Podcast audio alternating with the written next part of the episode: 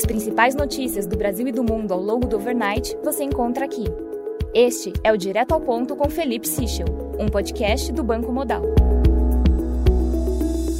Bom dia e bem-vindos ao Direto ao Ponto. Hoje é terça-feira, dia 22 de novembro, e estes são os principais destaques esta manhã. Começando pelo Brasil em relação à PEC, segundo o Globo, a equipe do presidente eleito Lula sinalizou que poderá ceder em alguns pontos da minuta original da PEC em troca de sua rápida votação no Congresso. De acordo com participantes da negociação, o PT aceitaria limitar a validade da PEC em quatro anos e travar o impacto fiscal da medida em 175 bi. Também estaria na mesa de negociação a possibilidade de um novo governo se comprometer a apresentar em um prazo determinado uma nova regra fiscal para substituir o teto de gastos. O Comitê de Transição pretende ouvir integrantes de partidos da base aliada do presidente Jair Bolsonaro antes de apresentar o texto final da PEC.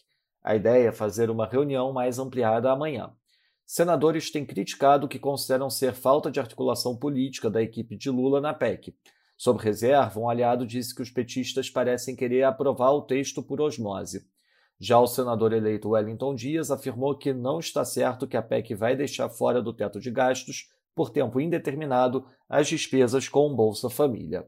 Sobre o orçamento de 2022, segundo a coluna do Estadão, o texto que a Comissão de Orçamento deve votar hoje para desbloquear gastos em 2022 assustou técnicos da Câmara e do Senado e é passível de ser considerada crime. Em relação ao TCU, segundo Lauro Jardim, Augusto Nardes protocolou um pedido de licença médica no TCU após ter um áudio de um grupo de amigos vazado. Passando para o setor internacional, na zona do euro, Holtzmann reforçou sua posição de mais uma alta de 75 pontos base na reunião do Banco Central Europeu de dezembro. Na Alemanha, segundo a EFO, empresas estão perto do limite de medidas para reduzir consumo de gás sem redução de produção. No Japão, o monitor de inflação do BOJ chegou ao maior patamar já registrado, avançando 1,1% year over year. Já na Austrália, Low afirma que o RBA não está em trajetória pré-definida e que pode retornar a um ritmo de aumentos de 50 pontos base ou permanecer parado na próxima reunião, mas que a expectativa permanece de alta de juros. Na China, o secretário de Defesa dos Estados Unidos se encontrou com a contraparte chinesa no Camboja para reduzir as tensões desde a visita de Nancy Pelosi a Taiwan. Um artigo no Security Times cita o regulador de mercado chinês indicando que preços negociados das estatais estaria muito baixo. Guangzhou relata 8.200 novos casos de Covid.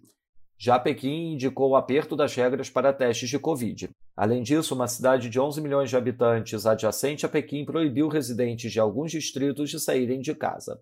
Na agenda do dia, destaque ao meio-dia para a divulgação do Richmond Fed Manufacturing Index nos Estados Unidos e do Consumer Confidence na zona do euro. No overnight, teremos a decisão do Banco Central da Nova Zelândia.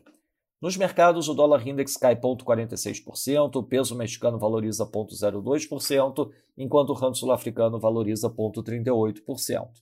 No mercado de juros, o título americano de 10 anos fecha 3 basis points, enquanto o título alemão de 10 anos abre 2 basis points. No mercado de ações, a S&P Futuro avança 0,17%, enquanto o DAX avança 0,40%. Já no mercado de commodities, o WTI avança 0,20%, enquanto o Brent avança 0,17%. Essas foram as principais notícias do Overnight. Um bom dia a todos, até o nosso próximo podcast de a tal ponto do Banco Modal amanhã.